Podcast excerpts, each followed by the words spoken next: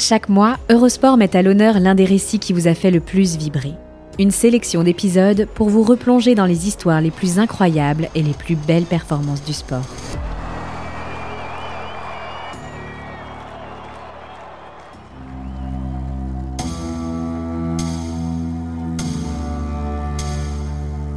Déclinant depuis plusieurs années, déserté par un public lassé de ne plus y voir les meilleurs passés professionnels, Roland Garros a connu un rebond aussi soudain que fantastique, lors d'une édition 1968, sublimée par la conjonction de deux événements. L'Air Open, signé deux mois plus tôt, et les manifestations du mois de mai, qui ont étonnamment joué en sa faveur.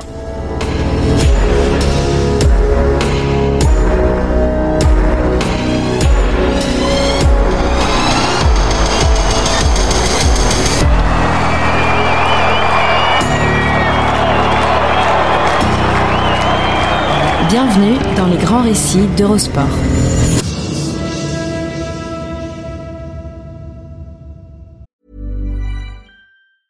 Ryan Reynolds here from Mint Mobile. With the price of just about everything going up during inflation, we thought we'd bring our prices down. So to help us, we brought in a reverse auctioneer, which is apparently a thing. Mint Mobile unlimited premium wireless. Ready to get 30, 30, bit to get 30, bit to get 20, 20, 20, bit to get 20, 20, bit to get 15, 15, 15, 15 just 15 bucks a month. So, Give it a try at mintmobile.com slash switch. $45 upfront for three months plus taxes and fees. Promo rate for new customers for limited time. Unlimited more than 40 gigabytes per month. Slows. Full terms at mintmobile.com.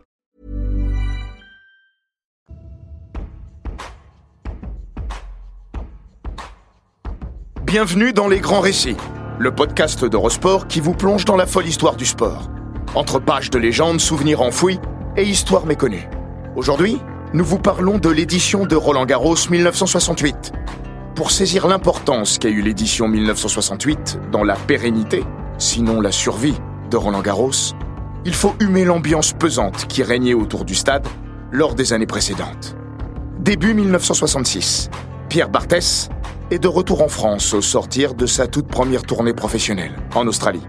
Tout excité à l'idée de raconter son expérience à ses anciens copains d'entraînement, il débarque illico en taxi porte d'Auteuil, où il est purement refoulé par un gardien du stade, tel un ado solitaire à l'entrée d'une boîte. Il fait alors appeler Pierre Ostertag, le fameux juge-arbitre de l'époque, qui débarque de sa démarche claudicante. Désolé Pierre, ça va pas être possible. Aussi longtemps que tu seras professionnel, tu mettras plus les pieds ici. Quelques semaines plus tard, François Geoffrey atteint les demi-finales des internationaux de France en battant l'ogre du circuit amateur, Roy Emerson, avant de s'incliner face au futur vainqueur, Tony Roche. Le Bordelais, désormais âgé de 78 ans, s'en souvient comme si c'était hier. Lors de ma victoire contre Emerson, il devait y avoir 3000 ou 4000 personnes sur le central. En revanche, pour ma demi-finale, c'était presque plein, à tel point que la fédération m'avait offert une prime de remplissage de stade. Vous imaginez Car Roland Garros sonnait alors le plus souvent bien creux. Un stade, deux ambiances. Dans la France florissante et enivrée des années 60, Roland Garros, lui, est plongé dans une langueur inquiétante. Il a connu la gloire du temps des mousquetaires, quand il était le lieu en vogue du tout Paris des années folles. Depuis, il est victime de la schizophrénie qui plombe le tennis international, coupé en deux entre le monde des professionnels et celui des amateurs. Les premiers se partagent l'argent et le succès de leurs fameuses tournées. Les seconds, le prestige des tournois du Grand Chelem auxquels eux seuls ont accès, moyennant parfois des sommes rondelettes versées sous la table, comble du caractère hypocrite et malsain d'une situation devenue, au fil des années, intenable. Entre les dirigeants traditionnalistes qui souhaitent le maintien en l'état et les réformistes partisans d'une ouverture des barrières, au premier rang desquels Philippe Chatrier, membre influent de la Fédération française de lawn tennis, dont il n'est pas encore président, le torchon brûle, littéralement.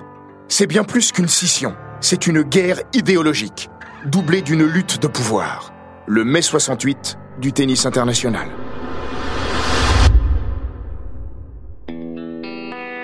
1968, nous y voilà. Fin mars, à quelques jours et quelques kilomètres d'intervalle, vont se jouer par une pure coïncidence de l'histoire deux événements qui vont avoir des répercussions majeures dans la société française comme sur les cours de Roland Garros.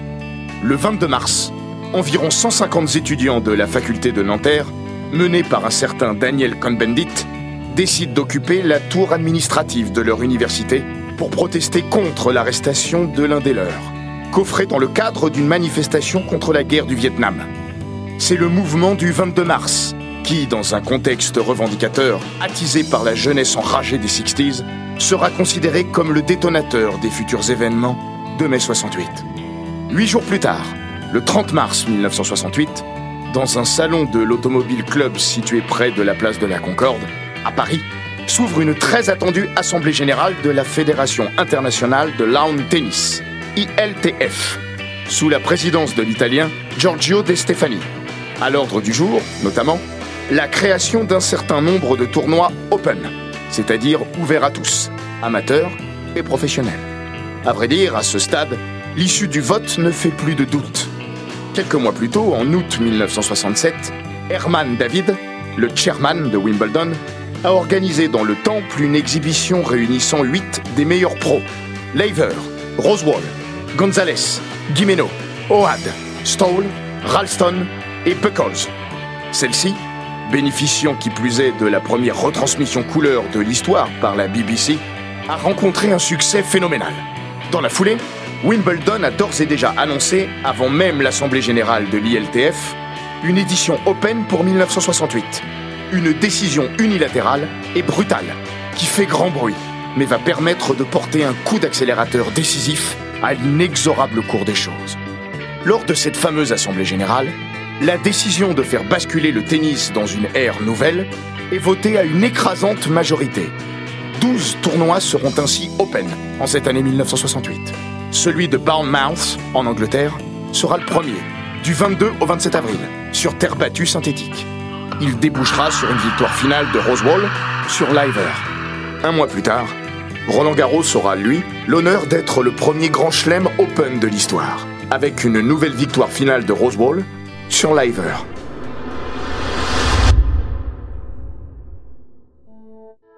Dit comme ça, l'histoire paraît simple, mais c'est peu dire qu'elle a accouché dans la douleur. À quelques jours de l'ouverture du tournoi, prévu du 27 mai au 9 juin, la Fédération française, présidée par Roger Sirotto, songe à tout annuler. Elle a déjà le moral un peu plombé par les éditions précédentes, même si le succès de Françoise Dur, un an plus tôt, lui a mis du baume au cœur et se pose de sérieuses questions, comme celle de réaménager le stade en plus petit, ou d'abandonner la terre battue, coûteuse en entretien et pas forcément du goût des meilleurs de l'époque. Mais là, en plus, le contexte est explosif, au sens premier du terme. Mi-mai, alors qu'approchent les qualifications, Paris est à feu et à sang. Meurtri par des scènes de guérilla urbaine et paralysé par une grève record qui va atteindre, à son apogée, près de 10 millions de travailleurs. Sans que personne ne s'y attende, l'atmosphère, a priori sympathique de protestation juvénile, s'est transformée en un incontrôlable foyer de violence. Tout dégénère en quelques heures. À la suite du mouvement du 22 mars, Daniel Cohn-Bendit et plusieurs de ses camarades sont convoqués en conseil de discipline. Le 3 mai, en guise de contestation, quelques centaines d'étudiants, remontés à bloc par le franco-allemand, décide d'occuper la faculté de la Sorbonne, obligeant les forces de l'ordre à intervenir. C'est là, en plein cœur du quartier latin, qu'ont lieu les premiers affrontements entre les manifestants pourfendeurs d'une société liberticide et les policiers qui en sont, à leurs yeux, le symbole absolu. Des affrontements d'une violence qui n'a d'égal que leur caractère totalement spontané.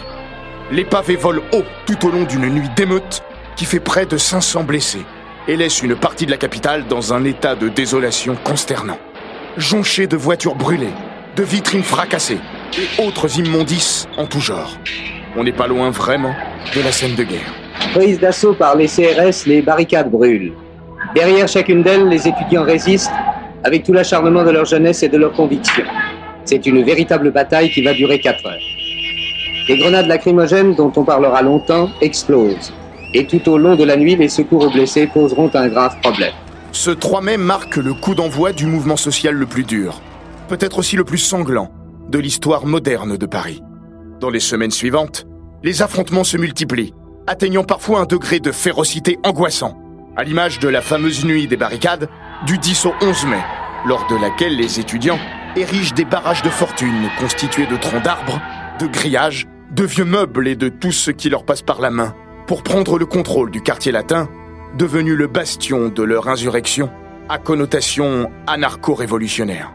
Leurs revendications? Certaines sont concrètes, comme la réforme de l'université, qu'ils souhaitent plus participative, et bien sûr, la chute du régime gaulliste, en place depuis une décennie. Mais l'essentiel de la fronde est abstrait, protéiforme, idéologique avant tout. Elle est surtout le reflet d'une société qui a profondément changé après la guerre, sans que le cadre de l'autorité, lui, n'ait beaucoup évolué. La libéralisation des mœurs ne s'est accompagnée d'aucun assouplissement de la morale. Enfermé dans son couvercle, le bouillonnement intellectuel propice à l'époque ne pouvait qu'exploser, entraînant avec lui le monde ouvrier qui ne tarde pas à embrayer. Paris alors s'enflamme, Paris rugit, Paris s'insurge, et la France avec elle.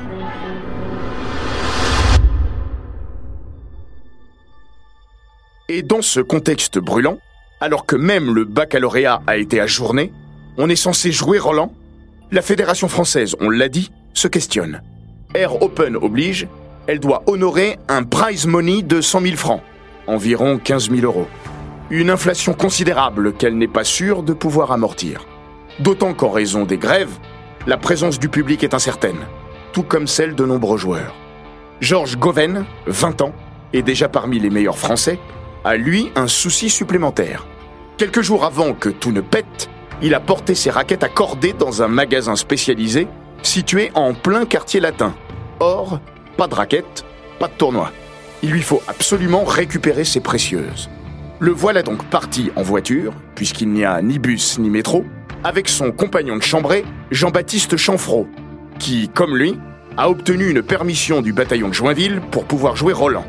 Goven se souvient, se marrant à l'avance de l'anecdote Saut 68 qu'il s'apprête à livrer. À l'époque, j'avais une deux chevaux rouge décapotable. Arrivé à proximité du boulevard Saint-Germain, on était tombé sur une compagnie de CRS qui faisait barrage. Je ne sais pas comment, mais je les ai convaincus de me laisser passer. Mais derrière, on s'est retrouvé dans une espèce de no man's land. Les jeunes avaient dépravé la rue sur une cinquantaine de mètres. Nous étions là, au milieu de ce bordel, avec le bruit des bombes lacrymo en fond, quand un mec a soudainement surgi d'une barricade. Le visage masqué par un bandana, une barre de fer à la main. Là, j'avoue qu'on faisait pas les fiers. Je me suis mis à lui parler sans lui dire que nous étions des joueurs de tennis, encore moins militaires. D'un coup, il s'est retourné et s'est mis à hurler. Ils ont une voiture rouge, ils sont des nôtres, laissez-les passer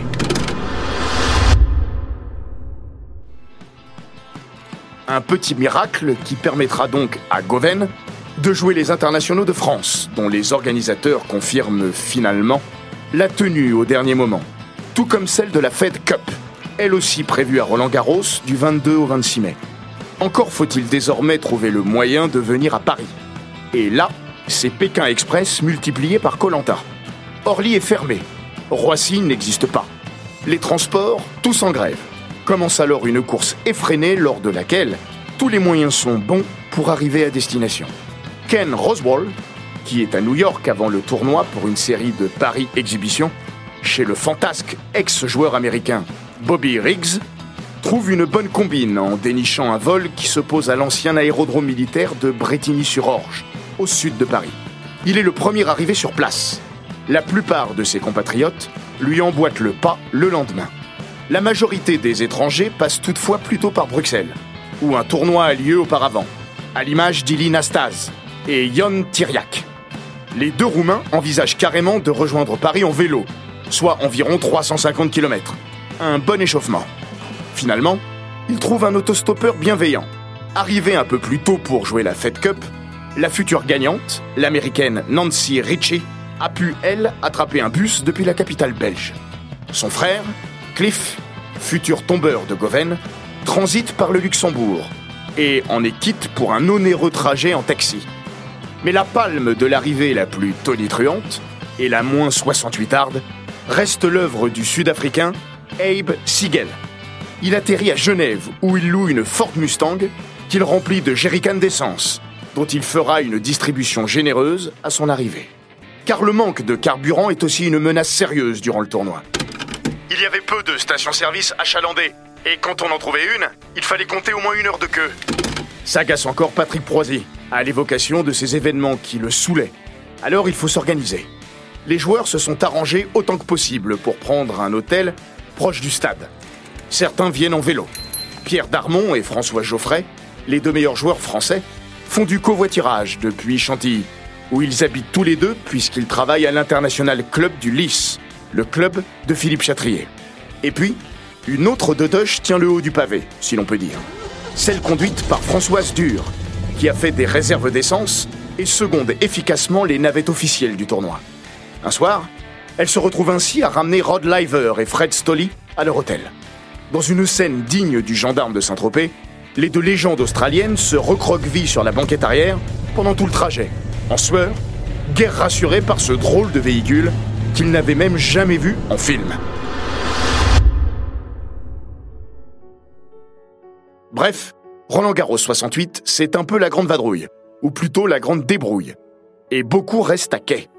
Chez les hommes, on recense pas moins de 30 forfaits, et pas des moindres, comme Lewis Oad, Yann Codis ou Nicolas Pietrangeli. Beaucoup sont absents aussi pour une autre raison.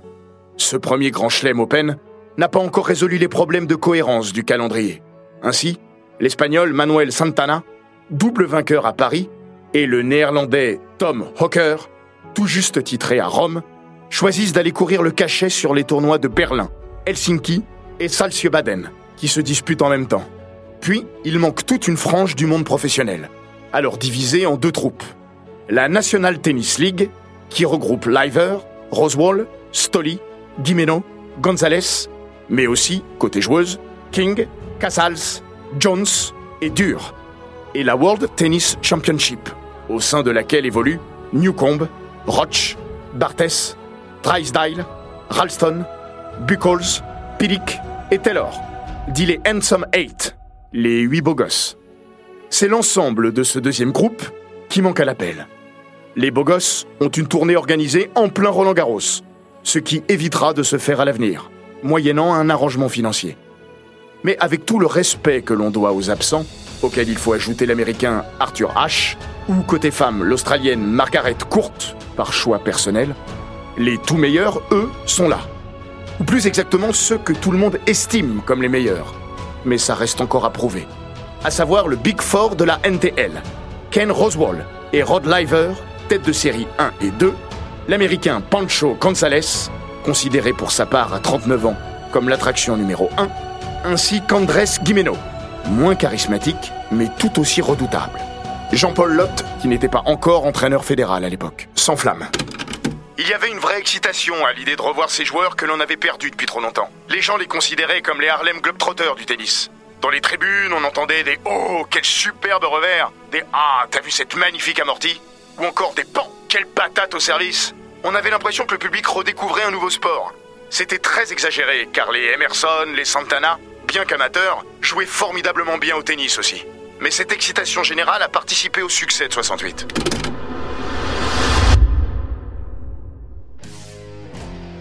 L'autre enjeu majeur de cette édition demeure la fréquentation populaire dans le contexte que l'on sait. Les doutes sont vite balayés. Dès le premier jour, Roland Garros est envahi comme jamais. Un matin, au début du tournoi, Jean-Paul Lotte se trouve dans le bureau du juge-arbitre à la porte 13 au moment de l'ouverture des portes. À peine les grilles avaient-elles été poussées qu'une nuée de gens a envahi le stade dans un mouvement de foule impressionnant. Pierre Ostertag s'est mis à crier Ça y est, ils arrivent Ce qui voulait dire dans sa bouche Les gauchos arrivent. Les gauchos, c'est un peu cliché. Mais c'est vrai que Roland Garros, jusqu'alors réservé à une élite bon chic bon genre, attire un nouveau public, plus populaire, largement constitué d'ouvriers en grève et d'étudiants en mal d'occupation. Durant toute la quinzaine, c'est un déferlement non-stop que le stade a bien du mal à contenir. La foule dégueule de partout, juchée jusque sur les toits des constructions voisines, et même perchée dans les marronniers du boulevard de la Porte d'Auteuil. Et les resquilleurs, évidemment, sont légion. Certains restent accrochés par la peau des fesses sur les grilles du stade, érigées de pics, qui seront d'ailleurs supprimées par la suite. Mais la plupart passent sans encombre.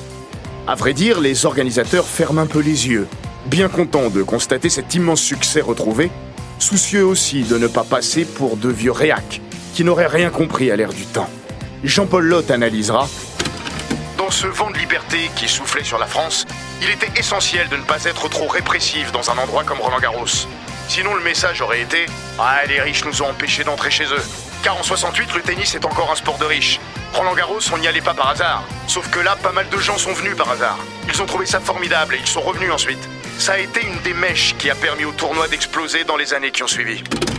À l'époque, Roland Garros compte seulement 9 cours et fait à peine le tiers de la superficie d'aujourd'hui. Toute la partie ouest du stade actuel, côté cours Suzanne Lenglen, n'existe pas, occupée par un terrain de rugby. Le cours central, qui ne s'appelle pas encore, et pour cause Philippe Chatrier, n'a quasiment pas été touché depuis sa construction en 1928. La tribune D, aujourd'hui tribune Henri Cochet, fait à peine la moitié de la hauteur qu'on lui connaît. En se hissant sur le toit de l'Institut Marais, un pavillon de trois étages dédié à de la recherche scientifique, et sur les vestiges duquel sera construit plus tard le cours numéro 1, les gens disposent d'une imprenable fenêtre sur cours. Officiellement, le central contient à peu près 13 000 places. Mais un large surbooking est pratiqué grâce aux enfilades de gradins boisés, dénués de places individuelles. C'est bourré, plein à craquer. On n'y rentre plus un paquet de cigarettes. Pas sûr que tout soit en règle au niveau des normes de sécurité. Mais la crainte première des organisateurs est plutôt que l'afflux massif de ce public d'en bas, ce prolétariat excité, ne débouche sur des débordements. Il n'en est rien. À la vérité, la quinzaine est magnifique, avec une météo de rêve, des matchs superbes, dont le quart Gonzalez-Emerson, qui sera le seul joué sur deux jours à cause de la pluie. Et ceci expliquant aussi cela, une ambiance vraiment fantastique. L'espace de deux semaines, Roland Garros devient l'échappatoire idéal pour fuir l'atmosphère nauséabonde qui règne dans le reste de la capitale. Georges Goven confirme Il y avait vraiment un décalage entre ce qui se passait dehors, où certains étaient prêts à mettre leur vie en danger pour leurs idées, et Roland Garros qui était devenu un îlot de détente. Au lendemain du tournoi, sous la plume d'Olivier Merlin, le journal Le Monde écrira ainsi Dans cette période trouble qui obsédait les esprits, le sport aura constitué ici le grand dérivatif. Et quel sport plus distrayant, plus ensoleillé, plus roboratif que le tennis pratiqué par des champions étrangers, que nos problèmes civiques laissent totalement indifférents et qui ne s'intéressent qu'à des contestations d'arbitres de ligne.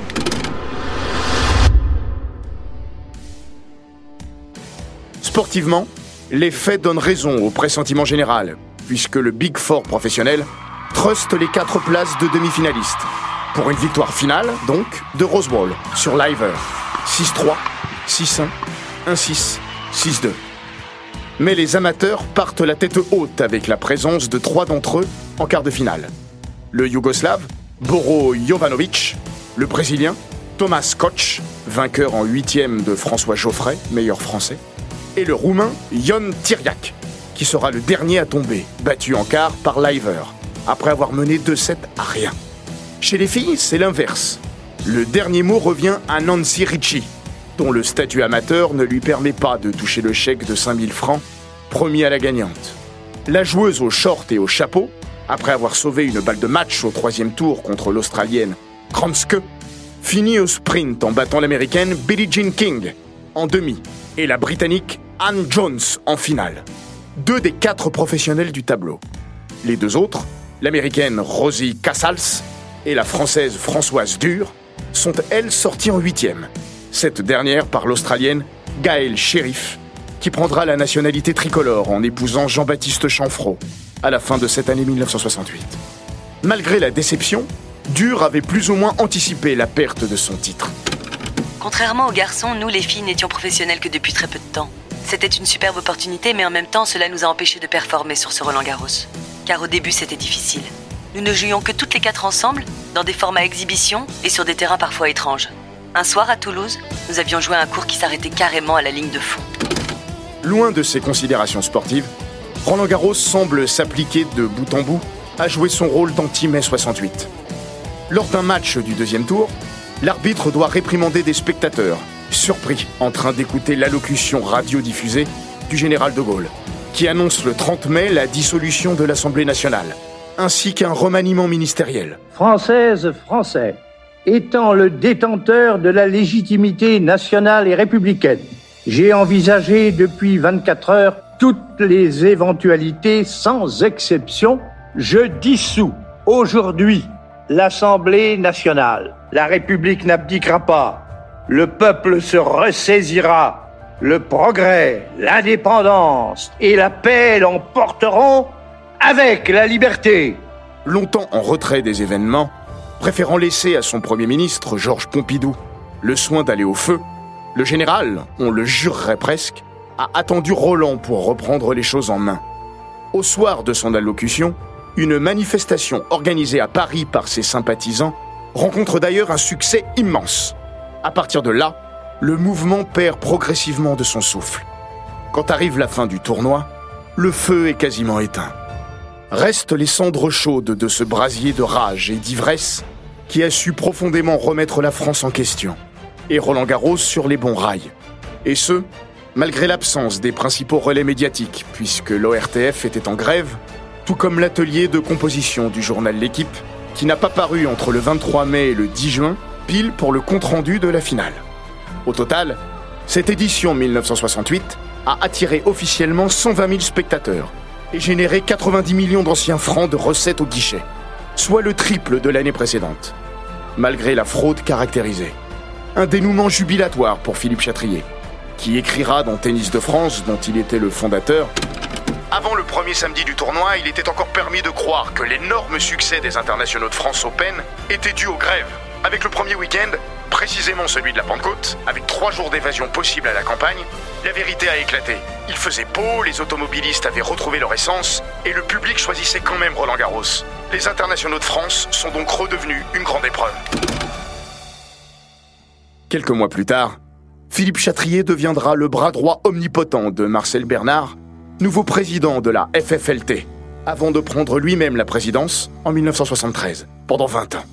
C'est durant cette période charnière qu'il lancera les grands travaux d'agrandissement du stade, afin de répondre à ce nouvel engouement populaire qui n'a fait que s'accélérer avec le boom du tennis. Dire que 1968 est l'année qui révolutionna Roland Garros n'est donc pas une expression galvaudée. C'est même sans doute un euphémisme.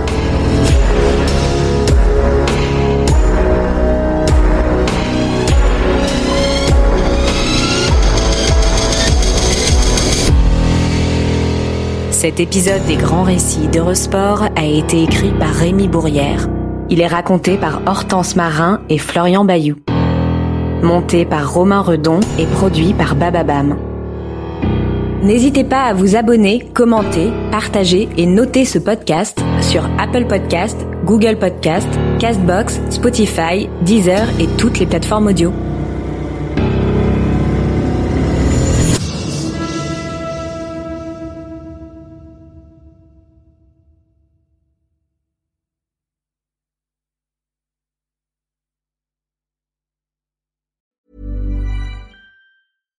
When you make decisions for your company, you look for the no-brainers. And if you have a lot of mailing to do, stamps.com is the ultimate no-brainer. It streamlines your processes to make your business more efficient, which makes you less busy. Mail checks, invoices, legal documents, and everything you need to keep your business running with stamps.com.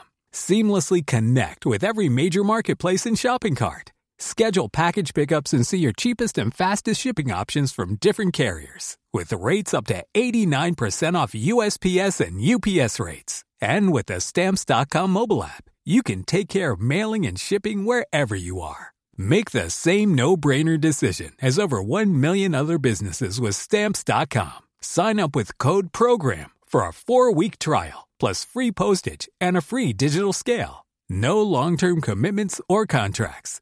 That's stamps.com. Code program.